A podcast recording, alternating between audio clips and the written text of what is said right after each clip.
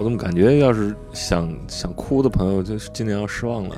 去上回不也失望吗？呃，小轩写的挺好的，挺好的，挺好的。太好了，他撕了五回，应该是，撕了，嗯，不是不是不是四回就是五回，嗯，对还还是那个可能是 iCloud 出问题了。对对对对对，心力这个问题，我觉得是一个特别有意思的问题，就是我听完了以后感觉就是心力不足，其实我也感觉到心力不足，救心丸特别好用，呃，真的，一天两次，一次两粒。看来你也是老患者，对，我就现在就是我没事儿就得吃这个玩意儿。什什么丸？吃完了还是心有余而力不足。救心丸速效救心心丸丸，对对对，吃完了能怎么着？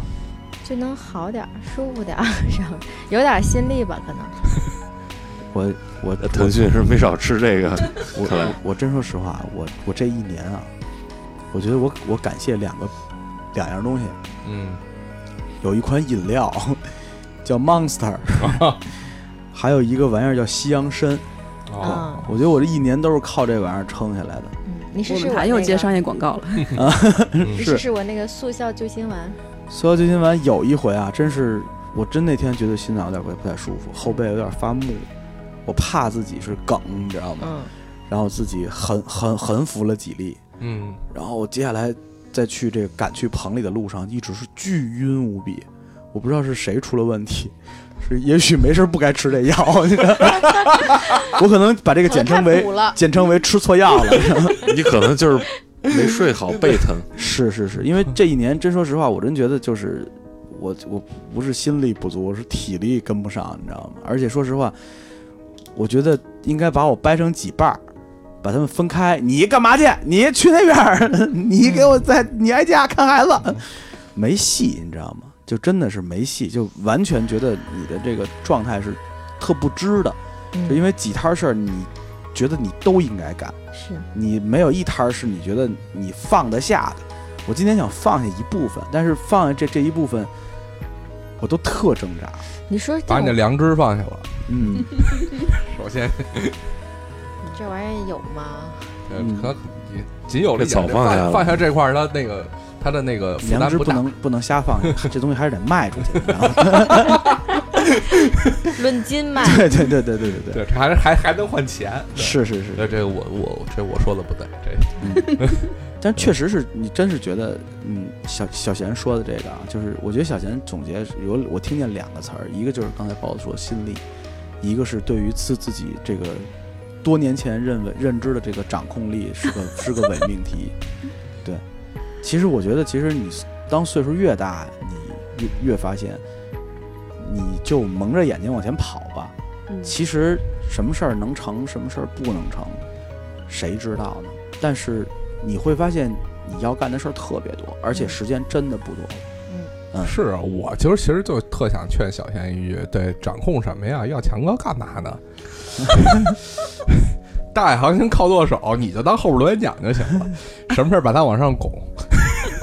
对，这不是这不不是都说了吗？对吧吧？现在就他现在心力还处在一个比较比较比较高强亢奋的时候对，比较比较高强的状态。长身体对的时候，对对对，他应该经历这个，他应该经历体力也够，对，应该对，应该经历这个，对体力也够。对，嗯你就在后边给他嗯搞一些人生方向是吧？对去把屎搓了。对吧？没事儿闲的，去喂狗，对，把你那个做饭那个那块儿现在怎么样？会整米饭了吗？我的公众号你多看看，关注美德爱厨房。你那菜太难了，你我跟你说，美德爱厨房那个那个小贤那个那个我技术，现在已经教大家煮方便面了，他那个技术环节可能出在刀工上了，你知道吗？就你那个还方便面需要什么刀工？方便也是，您就煮个出前一丁儿，您费多少料啊？对，这倒是。是吧我？们可以做简版，料全不要，直接煮面我。都想问你那午餐肉是哪儿买的？你知道吗？下回都不错哈嗯。下回我跟你说，咱们哪天没事儿，咱们就查查各位朋友们，对，反正你们也没事儿折折腾我，咱就以后就弄一个美食节目，叫这个黑暗料理？厨房恨美豆，厨 房 对，专门弄它。不是以前我跟小贤做的都是语言类节目，接下来可能再做点视频节目了。视频节目你又挖坑是吧？电鳗这事儿我真做不了。你又你又你又挖坑，哪儿买电鳗去啊？你是是？包大师负责弄电鳗，我负责我做。不不不，我不干这事儿。对，我现在特别会拒绝别人。对，你看包子，你看上上哪儿拎二斤塑料鱼什么的，那都什么东西？橡皮鱼。对，这个我我我觉得小贤这这些年活的是越来越轻松了，对吧？嗯总结写的一年比一年轻松，嗯，我觉得挺好，特别好。这个啊对，也也有意思康复是吧？是是是是。三角龙电电台其实就是这个对于小贤的一个这个，大型治愈节目，对，就他基本快出院了。但当年这病也是咱们招出来的，对对对对基本基本这个病治好了。就我们这嘉宾就是病治好了，婚也结了，嗯狗也养了，猫也养了，啊，是吧然后然？后节目基本也也吃上饭了然后节目基本也快黄了。了。不，下一个治疗我呀，治你可能我们觉得不老患者吗？难度还是挺大的，你什么意思？对你可能还是先我又从听我又众里找该让做 PPT 了，是不是？不是不是，可能先得教你从这个做 PPT，晚十一呃买十一点半的电影开始，这样的话后边还比较好安排。嗯我觉得这就是一个技巧问题。对你说你定一个七八点点点钟当不当正不正不正的，后边又花好好多冤枉钱。你真有什么艺术片什么的，嗨，这嗨，你说你旁边这么多人看看电影是吧？你干嘛非在这个电影院看啊？对吧？你下回记住啊，我厂里有一投影仪，你需要的话拿回家。哦，就你们那个服务五块钱那个是不是？反正我们有投影仪，反正你直接拿回家，在家里打着墙上看啊，对吧？你又这么会做饭，要是能把他带回家里，我我就给他演了。你他妈已经把他带回家了，你还是做 PPT 啊？那还是不能在家里。这都是你干的事儿啊！哎呀，再说了，你这演技，你要是演得好的话，还至于到今天。我觉得照着我们以前这个路数，治愈我花了这些年时间，那治愈豆豆三角龙电台还能再办十年。其实是这样的，我觉得先得把他这个，他是一个这个怀着这个爷们儿倾向的一个异性恋，你知道吗？就是对天天，的异性恋是什么意思？我跟你说，天天那个分享同性恋？对，天天分享美食，分享爱，但其实内心根本不是这样的，内心是我要保护你，我的朋友。根本，你现在把这块儿给掰掰正了，你知道吗？你想，咱们这这些年在小贤这儿干什么了，对吧？小贤现在已经干什么了？小贤现在已经不聊我要保护你，我的朋友这块了，对吧？现在基本上已经是这个保护小动物，对保护小动物，然后就是我向你学习，你来帮助我。哎，这话我听着就特顺耳，你知道吗？是吧？对，这真是头发长了，见识也长了。但这后边可能弄不好还是有一巨大的坑，我告诉你，这都不好讲。对，以前都是那种，对吧？我要拯救全宇宙。对外边的事儿交给我，你把家里顾好了。现在是咱们一起待在家里吧，再也别看外面了。对，现在的事儿是外边的事儿你来，家里的事儿你帮着我来。哎，这个是特别对的一个路子。对，嗯。还是家里待着吧，家里的那个空气净化器不错，你要出去有雾霾，你知道吗我跟你说，豆豆说他能远离工作什么的，我根本就不信。对，他根儿上根本就不是这么一人。不是这么一人，根本不是确实这么一人啊对，从我第一次记得啊，当年豆豆出身边出现了有那么一款，嗯对，豆豆好像说差点就要嫁了，对去个山清水秀的地方待了一阵子，我以为豆豆真不回来了，嗯可能那边确实就没有什么他适合他的工作要做，他就回没有，我记得豆豆说不不不太他妈无聊了。我我去了那地方，然后给他口述了个商业计划，然后他回来让我写 PPT，一切都毁在 PPT 上所。以我们就黄了。嗯彼此拿自己当赚钱的工具，你这样能找到爱情吗？但是我觉得现在很好嫁，她嫁人的方向就是一个 PPT 高手，啊，只要具备这个条件，基本上就有的可谈了。嗯，对对对对对，这是门门槛儿。反正我是不可能把我的朋友介绍新东方找一个得了。我我我跟你说啊，其实这个微微软啊有这个关于他们这 Office 系列的讲师，啊 那真是 PPT 高手，你知道吗？各种隐藏功能、彩蛋都能给你弄出来。我告诉你去去望京那锤子锤去锤子锤子是吧你们都不用，都说错了。我跟你说，上淘宝找就行了。你看那金牌店家说我们这儿有一姑娘什么的，这都能推出去。但是我跟你说，我是不会把我身边的这个好朋友介绍给豆豆的。为什么呢？就不能做个 PPT 吗？不是，就这种人单身这么多年，一定有除了 PPT 以外的可怕之处。我没有发现，对，因为他来的录音的次数太少，跟我混的时间也不长。对没没没没，是是我现，关键是他现在只能保证他不在下菜菜菜里下毒。是是关键是他会用刀啊！豆豆豆以后一一会儿一会儿给你发一表情，啪一看底下写写的是像你这样的，在在我们广东都要拿去煲汤的。哎好吧，广东刀客，来老包啊是吧？啊行，啊，差这么多也也也该差不多了该轮到你遭报应了。这最后一盘儿，呃，倒数倒数倒数第二盘儿，什么行吧？我看着你啊，都等着你的。嗯，稍等啊。如果不是为了期盼着听一次节目的你们，包括我身边的这几位老友，我是绝对不会参加此次录音的。若不是为了他们，我也不会匆匆忙忙地做完了在广州的工作，赶一班特别拥挤的飞机返回北京。下了飞机，直接从机场开车直奔小阳台，就为了把这段感言念给大家。也许录完音，明天就要匆匆赶往上海继续我的工作。有时候，朋友的力量就是这样，像一种甜蜜的负荷，把你和他们无形的连在一起。就算压得自己有一些喘不过气，但也还是要微笑着把事情做完。其实我们已经很久没见面了，所以你们接下来听到的感言，应该是三角龙电台开播以来高度最高的一篇。因为这里面的每个字都是在广州飞往北京的一万一千米高空上俯瞰着祖国的大好河山写下的。我记得在去年年中，我回答过一个问题，是我们听众问的，问我们为什么停播。我说，因为很久没见面，也没什么联系，我不知道其他几位的想法。对我来说，我不太想做了。因为我花了四年的时间输出了我过去二十多年也算不上精彩，但是绝对算得上鲜活的人生和思想。我想说的已经说的差不多了。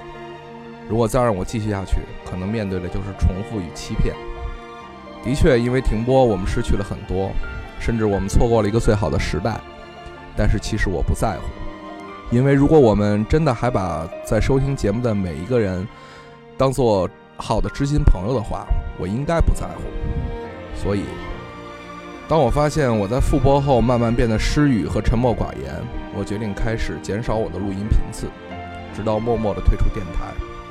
其实这是我早有的打算，在第二次复播不久以后就有了打算。但是有时候人不能太任性，任由自己的想法去绑架其他几位想热火朝天干上一仗的兄弟。幸运的是，我们也做了一些不错的节目。如果说播客井喷是个大时代，我们也算是这个时代老年人和这个时代粗浅的过了两招，急流勇退，也算给自己留了点颜面，给时代一个交代。我一点都不遗憾，我们失去了当初的辉煌，也从来不掩饰在这个圈子里曾经作为一个时代的骄傲，因为我们经历过，我们也做到过。正是因为做到过，也更早地认识到自己的局限与力竭，也让我在很早的时候就开始思考一个问题。我还能做什么？我在再见二零一四年的时候跟大家说过，我说数字化这个民族濒临失传的录音是我在这个圈子里想做的最后一件事。现在给大家一个交代，这件事做完了。我们归类整理了全部一九四九年以前留下的录音资料，大概一万五千首，包含了这个民族留下声音记录以来的全部戏曲、曲艺、歌曲、唱经、乐曲等。这个工作基本完成于去年年初。接下来，我们还会慢慢的整理那些解放后没那么紧迫需要整理的历史录音。十二年过去了，在我从事这个行业的本命年，也算给了我的工作一个历史性的交代。这些年，因为自己有着不错的天资，再加上努力，事情做得也还算顺利。当眼前的事情慢慢都有了结果，新的问题就自然浮现在眼前了。该做的事情都已经做完了，我还要做什么呢？这就好像我在三角龙电台里面把该说的话都说完了，我还能说些什么？更重要的是，为什么突然有一天事情变成这样了，变得没有方向，就好像站在山顶，清风袭来，你看得见蓝天白云在你脚下，你却无路可走。幸运的是，在前年八月的一个偶然的日子里，我又重新拿起了毛笔。其实，在二十年前，你们认识的包大师还是个小朋友的时候，他和现在的很多小朋友一样，都会在周末的时候学习一项和艺术有关的东西。可能你们猜不到的是，我学的不是音乐，而是书法。每个周末都会去上课，这样的日子，我小时候也过过四年。让我印象最深的是，整部《还珠格格》我都是听完的。那会儿我还在老呃，那会儿我还住在姥姥家的平房里，地方比较小。吃饭后写完作业，家里大人看电视剧，我就在饭桌上写字，背对着电视，看着大人们傻乐，偶尔趁他们监督不严回头看两眼。后来因为上了初三，学习开始忙，就放下了。然后这一放就是很多年，因为时间实在太久远了，再加上我的硬笔字实在着实非常难看。所以我很少和大家提起那段经历，而令我没想到的是，我这一拿起毛笔就再也放不下了。我开始习惯在每天下班没有工作甚至休息的很长时间里与笔墨相伴。最开始可能是因为为了打发时间，也许是为了给无聊的朋友圈增加一些色彩，但是后来我却通过写字发现了这些年我一直怀揣着疑问，给给了他一个解。那就是促使我无路可走的原因，是因为我的智慧用尽了。这是一个让我有些悲伤却又带着兴奋的结论。悲伤不必多解释，而兴奋就在于我发现了这些年，我终于找到了学习的真谛，就是让自己变得更智慧。有了这样的目的，重新审视自己所经过的事情，逐渐一件一件变得清晰，开始明白自己擅长什么，不擅长什么，做该做的努力。放弃那些华而不实、背离自己价值观的某些普世追求，让生活变得简约而充实。而这些所有的决定可以总结为接下来我所做的四个字：回归书斋。我开始布置我的每一个书桌，铺上毡子，在家里的书桌上面摆上郑飞送我的绢花英国水仙，买了几块东东晋的古砖做砚台，买了一块明朝的兽面瓦当当镇纸。依照我多年的习惯，我的书桌依然杂乱，却从来可以让我在杂乱的书桌上找到可以让我用来练习的纸和字帖。布置灯光的时候，发现初中时候买的台灯居然还能踏踏实实的工作，可见我高中这几年就没有怎么好好读书。于是我就这样慢慢开始了我严肃的与读书写字相伴的生活。在这一切都添置妥当之后，像古人一样给我的书书斋起了个名字——辍斋。辍就是辍学的辍，所谓辍斋，就是为了提醒自己不要放弃，笔耕不辍。毛笔的书写让书法成为世界上唯一一门具有时间属性的平面艺术。毛笔的提按摆动形成了特殊的线条顺序与动作节奏，最后却是凝结在了静态的空间上。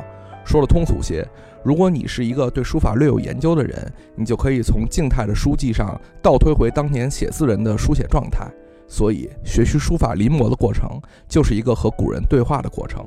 在这个过程里，通过笔尖，我一次一次和中国历史上一个一个著名的艺术家产生联系，在惊叹他们高超技法的同时，也常常带来很多让我难以解答的问题。有些在手上，有些在眼睛上，有些却在脑子里。慢慢的，在灯下的一个一个漫长夜晚，在与古人厮磨的过程中，我感觉我自己又回到了那个求知的年纪。这些年，我感觉我一直一直都在输出，输出过去十几年的积累，过去的建立，过去建立在这十几年积累上没有什么沉淀的思想，直到在输出中找到思想精华。而如今，我又可以像一个孩子一样，甘愿坐在书桌前，花大把的时光，不为享受，只为走入那个在千年前留下墨迹的人他的头脑中，妄想让自己在更多的时候跟他思想上达到合一，通过笔尖。表达他在现在这个时代可能要表达的东西。我经常沉溺在这种探求里，因为没有什么比发现自己在慢慢靠近一个思想更令人兴奋的事情了。在书桌上，我渐渐读懂了八大山人的哭笑不得，看明白了米芾的放荡不羁，金农的古怪有趣。一个活在二十一世纪的年轻人，用当代的眼光和这些百年甚至千年前的人建立了某种精神上的联系，其中奇妙的感觉，也许你们只能试过才知道。但肯定的是，在这个过程中，重新审视我所在国家和这个国家千年的历史，我又起了敬畏之心，并且我深深的明白，对于这个民族的深层智慧，即使我们都用着中国话，写的中国字，我们了解的也太少太少。古人讲“读万卷书，行万里路”，我也开始在闲暇时间里重新走出书斋，走访古迹、博物馆，去亲眼看看那些天天在印刷品上打交道的老家伙们现在的样子。虽然走过很多地方，看过不少碑和真迹，但却因为这件事实在过于自我，而变得习惯独行。越是独行，越是迷恋那些千年之外的知己，放不下他们，就走到那儿，呃，于是走到哪儿就把文房四宝带到哪儿。这一年，我走过不少地方，但无论我走到哪里，都从未远离过书斋。一灯一纸一笔一墨的生活，随着我经过了我每一个到访的城市，连接着我和这帮古老的朋友们的感情。而这种连接，其实也在现实生活中。去年对我来说非常重要的一件事情，就是和志同道合的朋友，一个学习书法的年轻人，来自杭州的王向庸，一起打着笔耕不辍的旗号，开了一个在线书法的学习班。每天，我们与世界各地的同学们发生着奇妙的链接，有超过五百位同学与我们未曾谋面，但通过微信跟我们学习书法。我们每天都愿意花上一两个小时，带他们走进这个古老艺术的大门，去分享我们的经验和所学。从事这件事情的快乐，对我来说无异于一开始做三角龙电台的那些年。只不过，按照现在的角度来看，我更喜欢这样的方式，因为在这种方式中，我们分享的不仅仅是写字的基本技法和传奇的正能量，更重要的是，我们能够在这个浮躁的社会中，让超过五百人和我们一样，在结束了一天的学习工作之后，打开台灯，坐在书桌前，静享和笔墨相伴的时光，体会与古人对话的快乐。随着他们的深入，书法水平的提高，最初的目的从写字，逐渐开始像一呃，到逐渐开始像一个书法家一样思考问题。我们传达的不再是像电台里那种属于我的思想，而是帮助他们建立每个人自己的艺术观。这是让我非常骄傲的。对于我来说，我也终于下定决心重新回到校园，参加了今年的研研究生入学考试，报名了中国艺术研究院的书法专业。读这篇总结的时候，考试已经结束，但我还不知道结果。但其实结果也不重要，能有勇气迈出这一步，并且认真的对待它，对我来说就非常珍贵了。在我写完了2014年的总结后，我就把我的微信签名改成了“做一个伟大的年轻人”。我一直拿这个目标鞭策着我。从现在看，我做的还算成功，真实的影响了很多人。让他们开心地找到了自己的人生方向和喜欢做的事情，我也问他，我也为他们高兴。我一直反复提到的连接的奇妙感，一直充斥着我这两年的生活点滴。讲到最后，也该告诉大家，我现在到底在忙什么了。这两年最让我开心的是，即使我非常忙，我仍然很会利用我的时间。我写字、工作、照顾家人，虽然时间被拆成了碎片。但我每件事做得还算周全，也许这是真正长大了。二零一六年的十二月十三号，我最爱的姥姥永远离我而去，病痛已经折磨了她很久。那段时间正好赶上我在复习研究生考试，工作也很忙。我经常在医院、单位、书桌前折腾，身体近乎极限，但意志却从未崩溃，从未感到任何的焦躁与不安。送走姥姥过后不过十天，是我研究生考试的日子。我记得那天的情景，冷风里，我深吸一口气，想着一年我所经历的事情，终究会，终究会在这一年的末尾，一件一件都有个结果。我并没感觉到紧张，而是从容地走进了考场。我从未想过自己能像送别一位老朋友一样，把自己养大的亲人送走，也从未想过自己真的能坦然地面对一切生活对我的挑挑战。我不知道到底是谁帮了我，但无论是谁，我都感谢他。最后说说工作吧。不然你们都该觉得包大师已经下定决心，在三十岁的时候染一染染一头白发，走向书画界了。这一年，我走过了国内外很多地方，只做一件事：去挑选唱片历史上最重要的、最优秀的黑胶唱片，并且用这个世界上最好的设备把它们录制出来，并且告诉大家我们为什么要挑选这张唱片。这张唱片有什么历史故事，有什么音乐史上的重要地位？这个过程是对我十几年来爱乐之路的一个梳理。令我感到惊喜的是，除了我以外，我也找到了一群和我志同道合的小伙伴一起做这件事儿。对音乐来说，我这代人是唱片年代的最后一代人，不过是比我小上两三岁的，基本已经被归类于数字音乐时代了。他们很少像我们一样为了音乐上去花特别多的功夫，因为对我们来说，购买唱片是需要钱的。我们需要更多的努力去让我们听到更优秀的音乐。我们执着于追随着数字音乐，我们这种执着于追随音乐质量的人，在数字音乐时代已经流为小众，而所谓的大众浅显的思考也逐渐的走入了自吹自擂的陶醉里。作为一个已经在这个圈里混了十二年的老不要脸的，我早就想骂上一句：百分之九十的用户都是傻逼了。庆幸的是，这句话我终于骂出口了。而我要做的就是给百分之十人用的这个世界上最专业、最好的音乐服务。他提供的每一首歌都带着我们的态度，带着我们的品味，带着我们这些年，带着我们这些爱音乐十多年的人对音乐的所有包容与严苛。当然，我们也会尊严地给予他一个不低的价格，让更多人知道，我们在这些音乐界沉淀了这么多年的人的知识与阅历是值得尊重的。你们不久以后会看到他的样子，我希望你们会爱上他。你们接下来听到这首歌是来自姚十三的《北方的女王》。你们可能会奇怪我为什么会选择这么一首歌，这里有一个你们很多人都不知道的故事。二零一零年，我做了那个叫“邻居的耳朵”音乐博客，当时在武汉有一个来自贵州的爱弹吉他的年轻人发现了它，并且每天在里面混，听我推荐音乐，同时还在上面认识了一个姑娘，写了一些歌。那个年轻的小伙子就是姚十三。对我来说，从事音乐行业的这些年，内心的骄傲就源于此。互联网可以创造很多种奇异的连接，但总应该有一些人像我们一样，在连接之上，帮那些想在这条路上走远一些的人们一把，帮他们，告诉他们，他们要面对这个世界从古至今到底都是什么样的。最后，新的一年已经到了，嗯，过去了十几天，不知道大家努力了没有？以后我们一起加油，为了心中的梦想。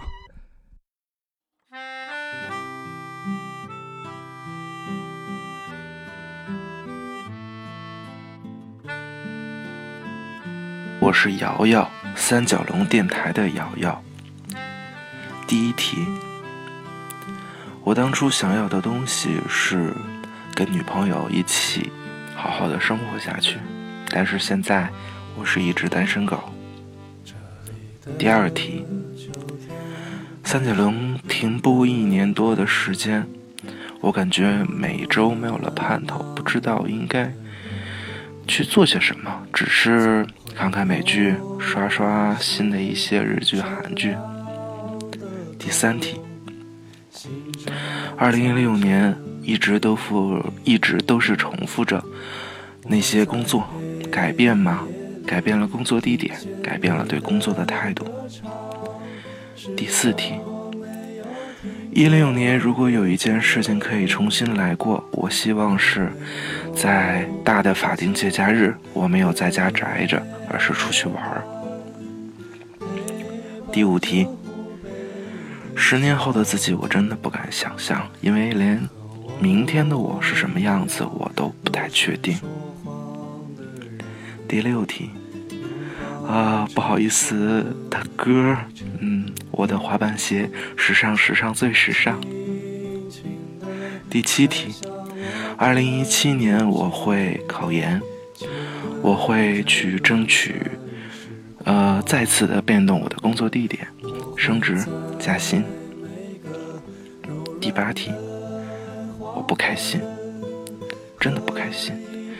嗯，因为为了工作，或者说为了钱，而做不到自己非常想做的事情，就是这样。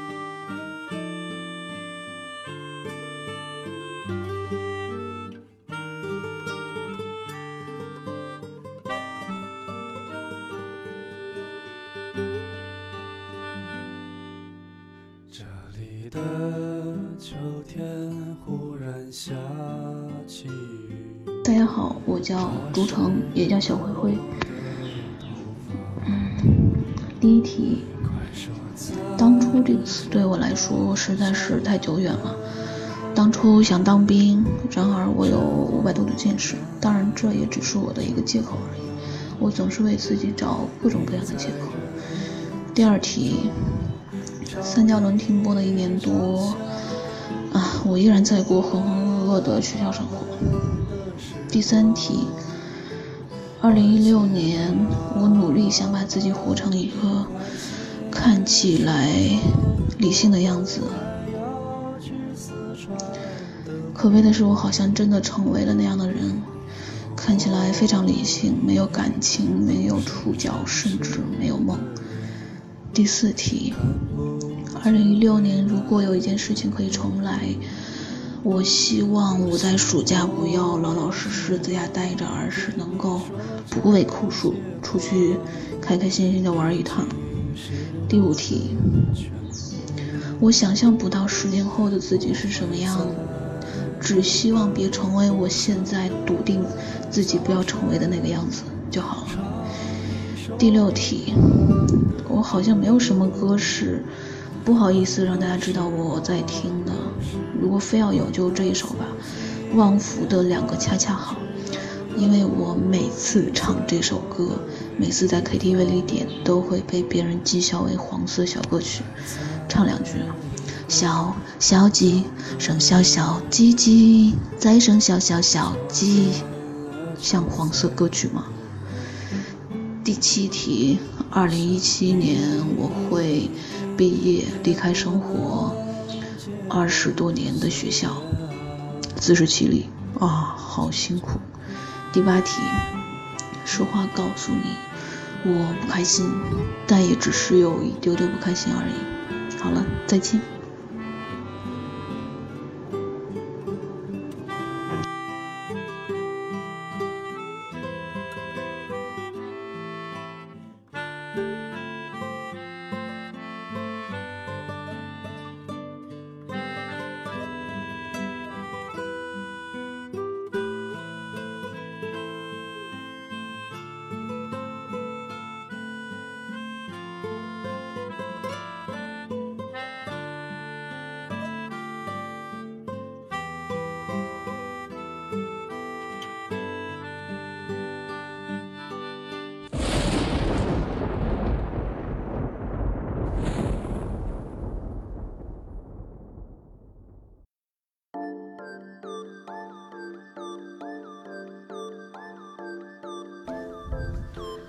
大家这一年都有很多付出和收获呀。两年，两年，两年，对我觉得以后咱们就一年录一期吧。感觉好像除了我们俩都是来打广告的。现在还来得及，赶紧的，想好了吗？欢迎来我们家看狗。大狗粮，准备搞。养殖这块了是吗？收费，收费的，收费的。我这个正经五百年，嗯，啊，一年任务还挺重的。我这见一面我已经，说买，我认了一个，对我跟包大师认了一个，我得买一年。嗯，我觉得五百年不贵，真的。嗯，我们这些年辛苦，头发都白了，呃跟同事说，你你如何鉴定这一个人从事互联网行业是不是一个优秀的职业经理人？首先他是经理人，第二他得有白头发，不然的话他就不是一个优秀的职业经理人。呃，没有白头发，秃头，对，秃头也算，秃头也算，秃头也算秃头也算，熬秃了头，发，熬秃了头也算，对，嗯基本上，剃秃的不算。嗯，有些剃秃的试图蒙混过关，觉得我们没有什么进步吧？没有啊，我觉得我们很有进步啊。呃，你们对这个应该说是方向不同的探索。是啊，嗯，那天我跟有贺时候你鱼这个，会想抓住很多东西，有时候你就想放手，人不就折腾反反复复吗？对，那天我跟贺鱼这个老不要脸的聊两句，我说，自从小贤同志已经半吊子不太做音乐以后，咱俩就开始刷新着这个业内从业时间记录了。然后我说，算你断了三年，算我出道晚几年。我说，看看咱俩这老不要脸的，还能在这圈里熬几年？其实是这样，你说，呃，音乐这个这个东西的消亡啊，从其实咱们从做电台开始就开始聊这事儿，就其实唱片的消亡还是音音乐的消亡这么一件事儿，我们其实看下来的话，你说谁买不买也好，或者是说什么用户怎么怎怎么样，我觉得其实我觉得这些都是抱怨吧。我觉得其实总归的来说，都是我们从业者的一大堆抱怨。可是我们真的看下来的话，时时间久了以后，我我我越来对这事儿觉得没有什么希望。我我我所谓没有希望是传统真的是被颠覆了，一切都是在往前行进着，而音乐这种娱乐方式其实是真的是一种，我觉得是一种过时的娱乐方式。但是音乐永远它会在，它是人类表达情感、抒发情感的一个特别重要的手法，但它逐渐的退出了娱乐的眼光，因为在娱乐面前，它就显得没有那么的酷了。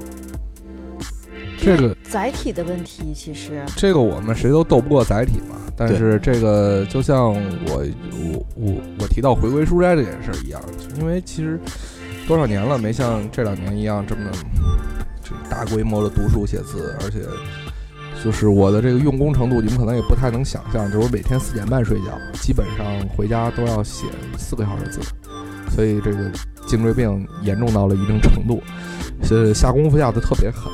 在这段时间里面，突然发现。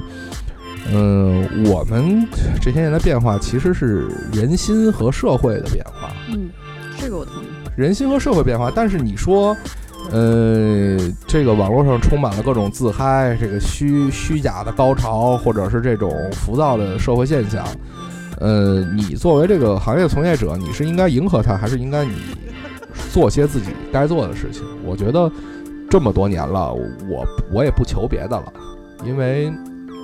该复合的也复合过了，你发现你永远跟不上这些人的变化，关键是你弯不下腰。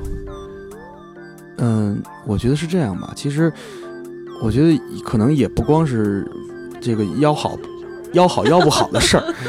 我觉得其实有有有一点是这样，就是我们在做一件事情，而且并且花了特别大的精力和时间去来研究一个东西的核心是什么，它的它。再往里面去的东西是什么？但你发现，你越往里边走的时候，它和表面的东西脱离的越厉害。呃，可是大部分的消费者也好，还是说，嗯，这个行业的从业者，我觉得百分之九十的人都只看得见表面，或者连表面都接触不到。说的特别简单嘛，就是他们想赚钱，你想琢磨事儿。嗯，这年代要生存，大家都给赚钱的人一些一些。一一些空间，但是这个今年考研的一道题不是讲匠人精神了吗？这个看来这个国家的风气，据说也要有一些改变，所以这是跟风吧？嗯，我倒写完了就也就那么回事儿。我倒不觉得是因为匠人这词儿主要是这个风头喜欢。对，因为因为其实你还是可以看到我们的生活还是悄悄有了一些变化，比如说你看美豆也有这么多人关注了。呃，你如果要是说看了美豆做的菜，说能出去去哪个饭馆找一好工作，这这 毕竟不是蓝翔对对对，毕竟毕毕竟不是这个路子。但是，所以我觉得说，可能这个时代给我们认真做事的人还有机会吧。只不过，就是你说这时代里面所认真也有两种嘛，一种表面认真，一种实实实在在认真。可能在这个时代里边，大多数人是被所谓表面认真所蒙蔽了。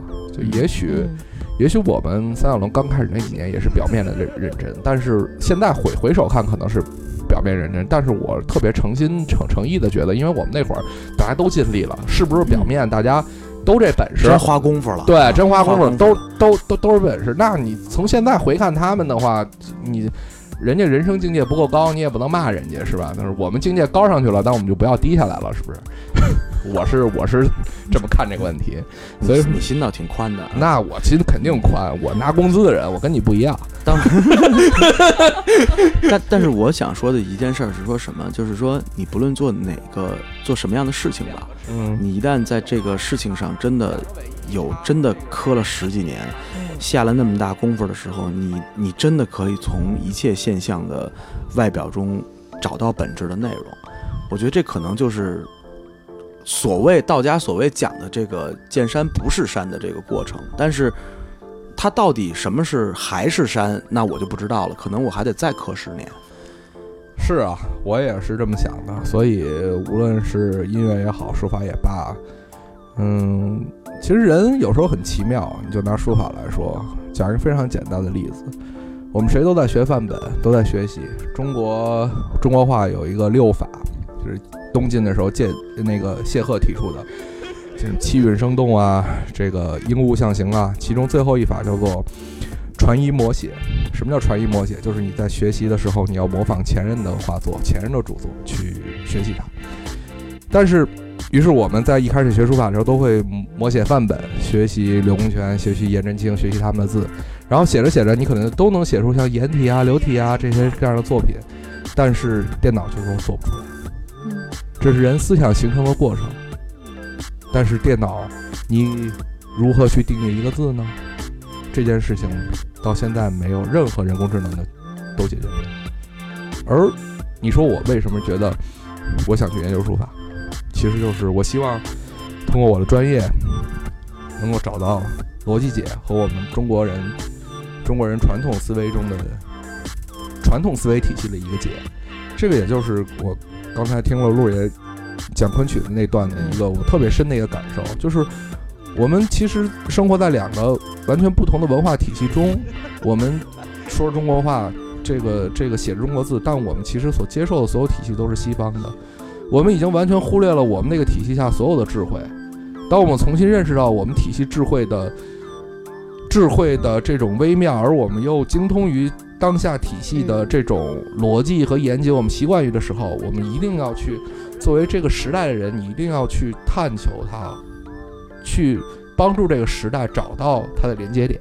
嗯其实我觉得这个过程是找到我们自己的一个过程。对，找到我们自己连接点。当我们在任何一个节日都不会穿着我们原本民族的服装，甚至我们找寻不到原本民族的语言的方式的时候，嗯我觉得其实这事儿是一个极度可怕的事事情，因为我们认不清我们自己，我们所表达的所有的内容也都趋于一个一个一一一一个类同的状态，对，这是非常可怕的事情。这就是我发现最后三角龙电台做不下去的原因，其实是我们每个人在身份上面的焦虑或者是模糊。我们在很多时候，我们不知道我们到底是谁，我们到底应该说什么话。这些东西其实都潜移默化的在我们思想里面伴随了我们很多年。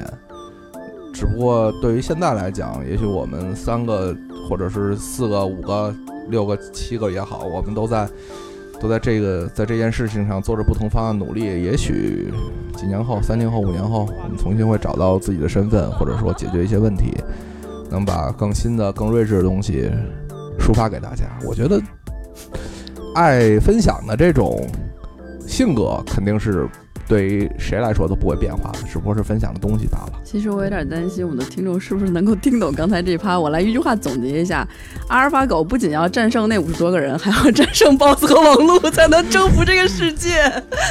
是 是的，他战胜完聂卫平以后，其实我也有点慌，你知道吗？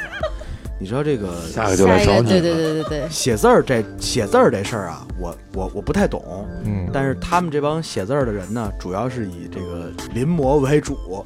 我们做音乐的人，每首歌都得是新的，但凡跟上一首歌歌要像，他们家就找我们。也有临摹的，你们家也你们家八八小姐，他们家也饶不了你抄袭。以前啊，咱还做过抄袭的节目，还比俩歌，现在不用了。对对，现在现在大大家都大家都能找着各种各样的歌，是，对吧？嗯但是这事儿就来了，就是说我还是认为这个，虽然计算机能解决我们生活中所有的事情了，看起来，可是艺术这这东西啊，是一个特别难以琢磨的事情，因为所有的灵感都是藏于我们脑中真的那个模糊的地带里面。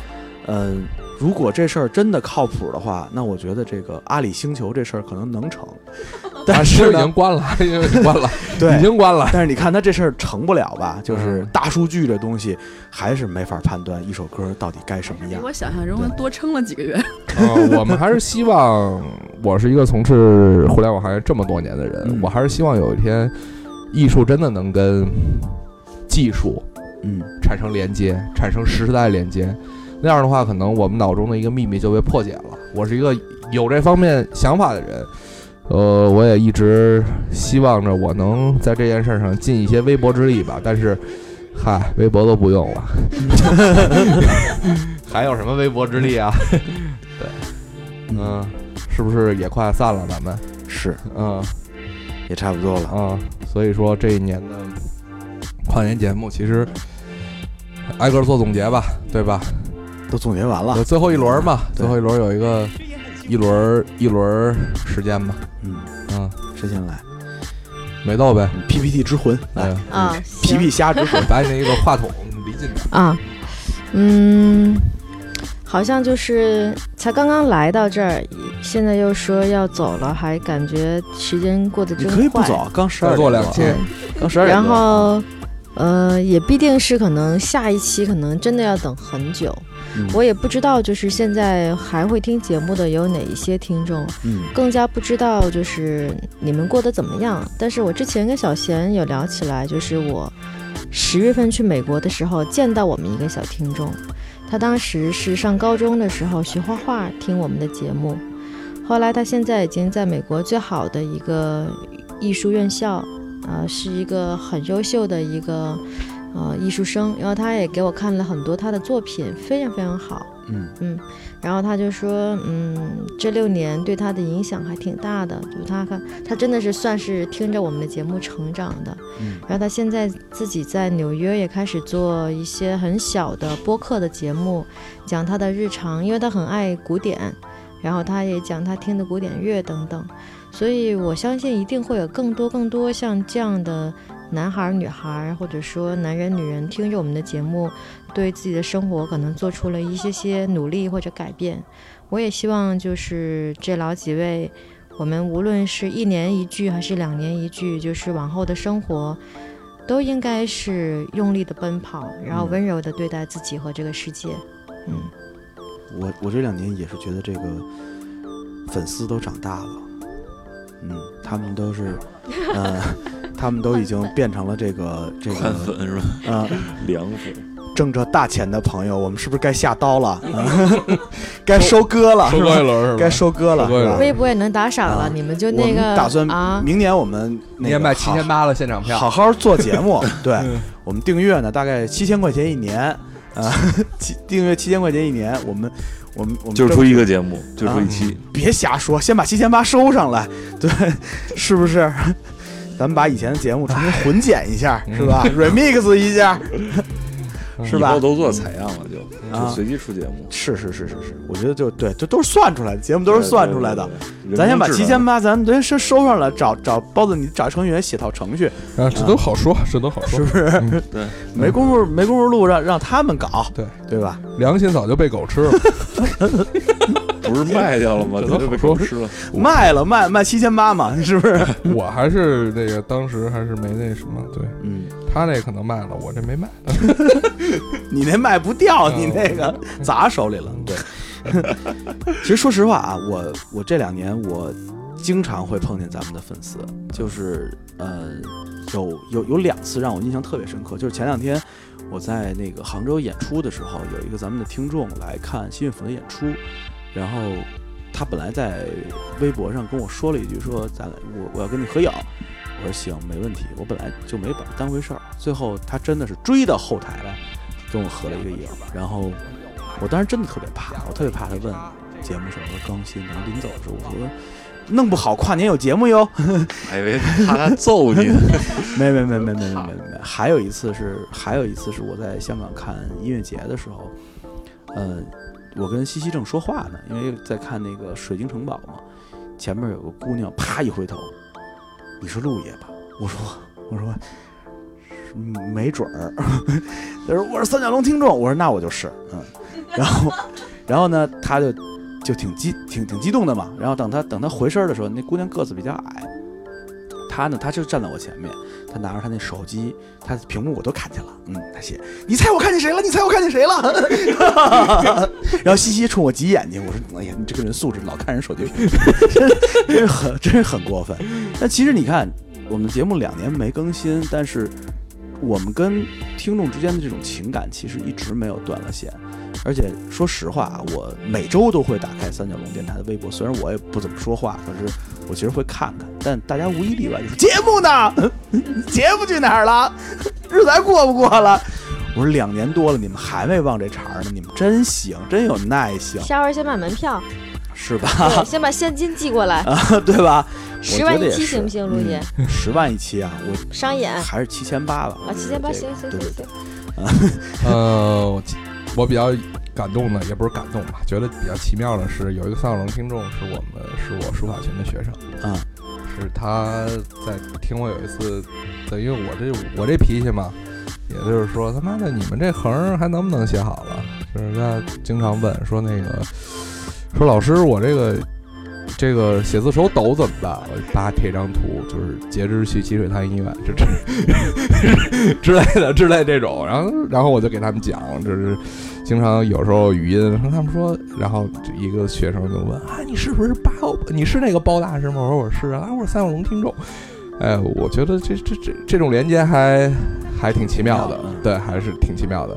当年在英国留学这孩子，现在也是女博士了，嗯，嗯，所以说这个听起来还是嗯少不。利于婚恋这节目，我感觉对对对不是，我跟，你说，我我头两天刚刚那个，我我发现刚刚抵制了他的相亲，哎呦，对我跟那个他又不是相你，你抵人干嘛呀？没有这样的，他他是要考博士，他妈说你要考不上博士，你就乖乖的给我相亲。然后他那个因为那个相亲那个人他不喜欢，他把人拉黑了，结果他们家人全家人都不理他。然后我说这个，把全家都拉黑了。然后我说那这不能是我们唐三角干的事儿啊，对吧？我们唐三角应该对，这你说应该把全家都拉黑啊。对对对对，然后跟家里达成了一个妥协，说是如果考不上博士我就相亲，那相亲也可以，相亲也可以拉黑，对。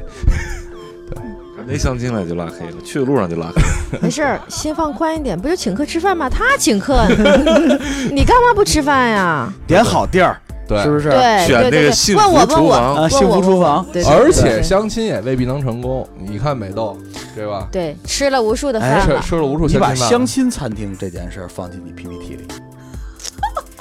投资人问您还没解决呢，对呀，怎么回答？啊，你就但是我有充足的经验，对，就是要埋这个梗嘛。对这个世界上可能有那么相我我真发现了，我可能真的不是太缺钱对。相亲可能有一百种 回答方式不上这种有五十种呃有五十种成功，有五十种失败。失败的方法我掌握四十八种。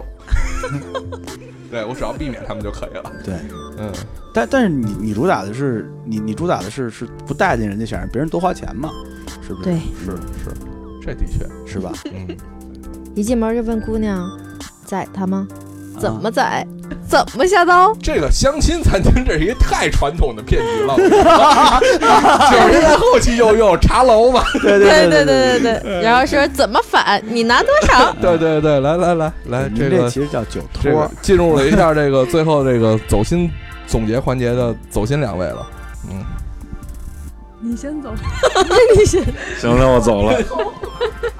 两个尾翼一插，我觉得挺好的，我觉得都挺好的。过去这，你说什么辛苦付出什么的，我觉得都挺好的。就我我觉得这是一种全新的一种成长的感觉。人在，我觉得最怕的就是突然有一年觉得自己自己没有什么成长，或者这一年感觉就这么白白度过了。以前可能小小二十出头的时候，每年年底都会这样的感觉。嗯但是最近就就是这两年就没有这样的感觉，都是觉得自己在形象、自己在面对的东西面前变得越来越小了，然后嗯自己的速度感觉也越来越慢了，就是相对于相对于世界来说，就是但实际上就是在学习在加快嘛，成长也在加快。我觉得我觉得收获很多，这这成长离不开离不开小贤的帮助。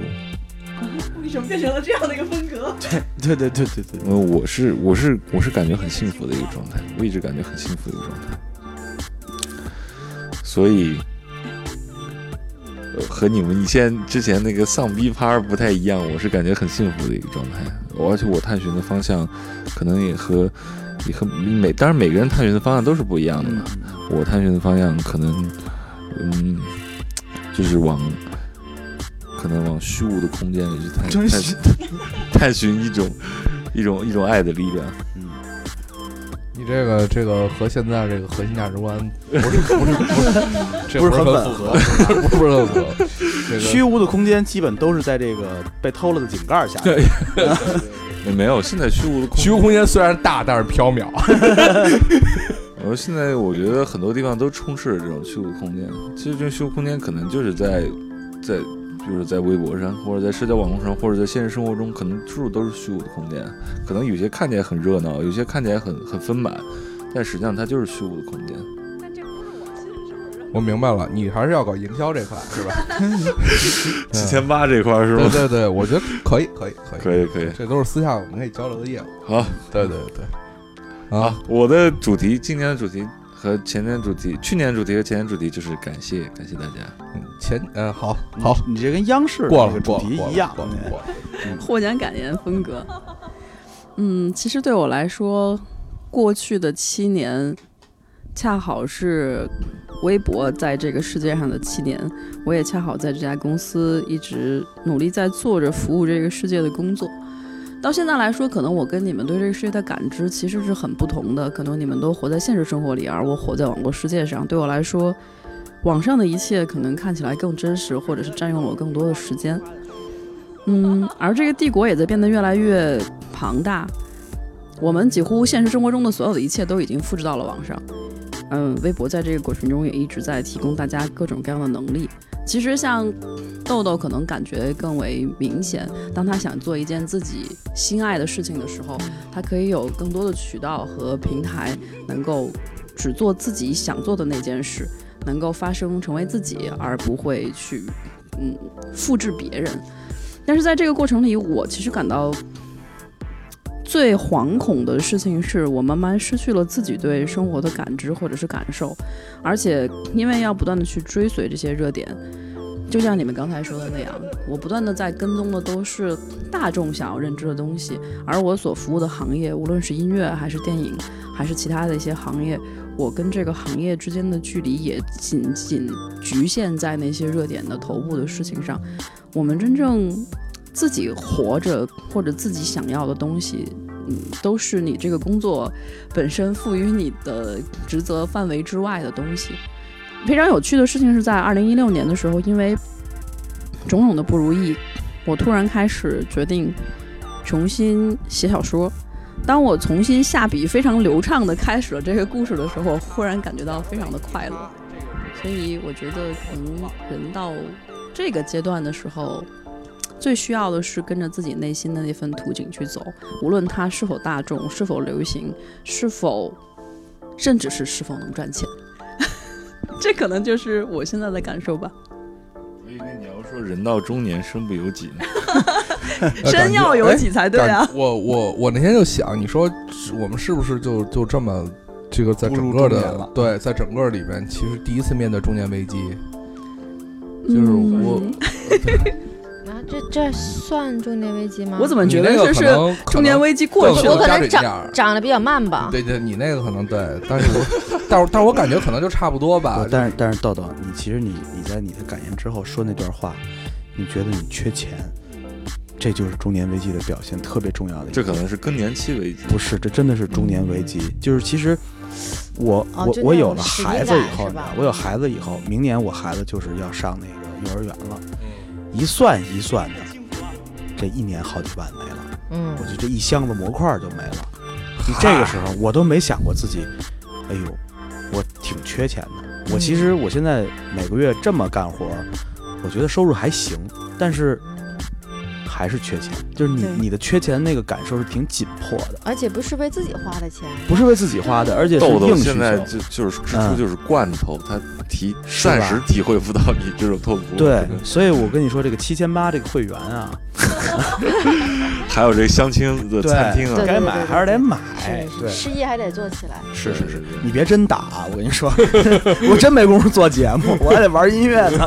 没事儿，节目我们这个先可以先暂时有算法是吧？先收先收啊钱，对，对，这是有算法的。没有，其实我我我觉得啊，我觉得其实这两年我过得特别忙，我觉得停节目也是也是理所应当的事儿，因为我花了特别多的时间，呃，和我自己所干的事儿做一个特别正确的一个连接。因为、音乐玩到一定份儿上的时候，真的就不管不顾了。说实话，我不是一好爸爸，因为我这两年陪孩子时间其实真的不多，我可能更多的时间花在了路上去演出，呃，而所有的碎片时间我都在我的房房间里边和这些机器在一起。我去研究音乐本身的那个那个概念，我想通过一个小小的一个点去来看清楚历史，看清楚这个宇宙。但音乐这东西能反馈给你的很多东西是我不太能用语言表达的，可能都在我做的那些音乐里了。嗯，它可能是一种生命的延伸吧。在这两年里，我曾经跟罗老师说过一句话，我说我要突然要是死了呀，你一定给我立块碑，那碑上你给我写上那个这个人这辈子都和音乐在一起。我给你写，我给你写。然后呢，专业木质选手，真的。罗老师说的是这样的话，他说你对我好点儿，要不我就写上罗浅溪之 夫。王夫王路，对，所以我觉得这他妈的这命还是搭在别人手里了。所以说墓碑还是得提前写好。是是是是是，我要能不然死能后遭人报我能弄点吉利的事儿吗？这这我都那个呃熟悉格式，军会路字什么什么哪儿哪儿哪儿人也，嗯，算了，我还是 我相信你们，还不如把我扬了呢。真的，其实是说音乐玩到这份儿上啊，就是做这件事儿玩到这份儿上，我其实真的是有一种心态，就是把命搭里了，就真的是把命搭里了。你这辈子就就这么着了，我我会一直把这件事儿做一个特别深度的研究，不论它是任何是一个什么样的形态，因为音乐这东西，你越往后做，我越发现它越来越不容易吸引别人的眼球，但是我又觉得音乐这块儿是一个需要传播、需要呃和大家分享的内容，因为失去分享和传播，音乐本身有的时候会失去很很多的意义，因为你你里边负载的情绪，还有负载的故事内容。都是特别重要的东东西。当没有得到反馈的时候，我也很难去再往下去延展和升级它。所以其实之后我可能会做很多事情，是把这些东西穿上一些奇怪的衣服，而让它能让更多的人看到它。不穿衣服最好。嗯，裸我觉得你裸裸奔音乐是吧？对对对，你可能是遇到障，那个 music 是吧？啊，可能是遇到障了，可能就是需要一点点的突破，可能就是轻轻的一点，所有东西都破了。嗯，你看几几十年前那群老歌，现在又重新出来做那个电子音乐，然后现在电子音乐都包装成什么 EDM 或者是那个 E-pop 去，或者 dance pop 去去去推广了，所有东西听起来还是那么牛逼，但是他们就是在十几年就没有什么声，没有什么，可能就是没有什么专辑，但是你看他们可能就是在做和和你现在在做一样的事情，对可能就是我特别理解路，你知道吗？这个是一个，他已经到这个境界了，他其实已经是开始跟自己较劲了。嗯，是，这是一个大部分时间跟自己？较劲的事你知道人到跟自己较劲这个时间啊，有时候其实需要的是别人的鼓励。其实呃，二二零我鼓励你年，哎，好嘞，谢谢您。猪鼓励豆，啊，二零一一六年啊，不光死了这这对大师，二零一六年还死了一个其实大家鲜为人人知的一位大大师，叫做布卡。布卡拉二二零一六年就离世了。这位大师发明了什么呢？发明了一种合成器，叫做 Dynamic，呃 FM 动态调制。它的这种技术代表了就是西岸合成器的一个历史。我今年看了，我今年听了一张唱片，是他的一九七五年发的一一个他关于他自己做的这个合合合合成器的一个录音，是一个他发的一张唱片。听完这张唱片之后，真的是想给这世界一个大嘴巴。合成器技术、电子音乐技术，从七五年之后到今天，他妈的一点进步都没有。这是一个非常可怕的事情。我们不断去更新音乐的形态，可是从技术、从本源上的东西是没有一点点进步的。所以这件事儿让我反思的特别的多，就是我们到底哪儿厉害了？有的时候我们去听七十年代的那些音乐，八十年代那些音乐，我我真的认为那是人类最美好的那段时光。人类可能把那把所有的快乐和美好都在那个时代耗尽了，对，都装在黑胶里了。嗯，真的都耗尽了。所以你买包子的服务吧。对，我是这意思。哎，那个时代我们都有，对，我们都替你们挑好了，咱们就别贫了，今天就这样吧。这么着吧，啊，他们三个人都收费了，我们还是看狗门票吧，五百块钱一年也是我包子一样包我扔在网上的那些歌也就两块钱一首，最贵卖九块九毛九，嗯，不是五百块钱一年，一年花不了五百，行了，我一年做不了那么多歌，我们就卖再五百块一见，明年再见啊！明年见。争取明年见新啊，年快乐！争取明年见，新年快乐！新年快乐。猴年大吉，对吧？难道是鸡不是鸡年吗？鸡年，鸡年，鸡年大吉吧，对，就是那个意思了。说鸡不说八，文明你我他。对对对说现在是说鸡就说八，文明去他妈！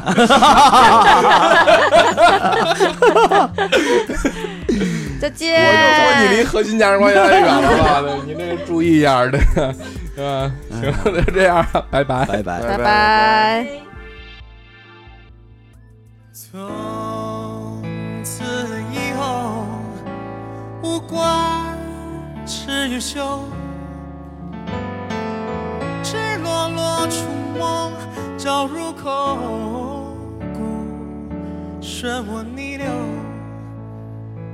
从此以后，无端饭和忧。泪默默紧握，手中绣花，黄中携手。说你总说，让我先飘落，等到的却不是你，只好将错就错。的快乐出走。撒拉天放了的快乐出走。撒拉天放了的快乐出走。撒拉天放了的快乐出走。快乐出走快乐出走。跟着你跟着你快乐出走。哦哦哦。哦过户问上落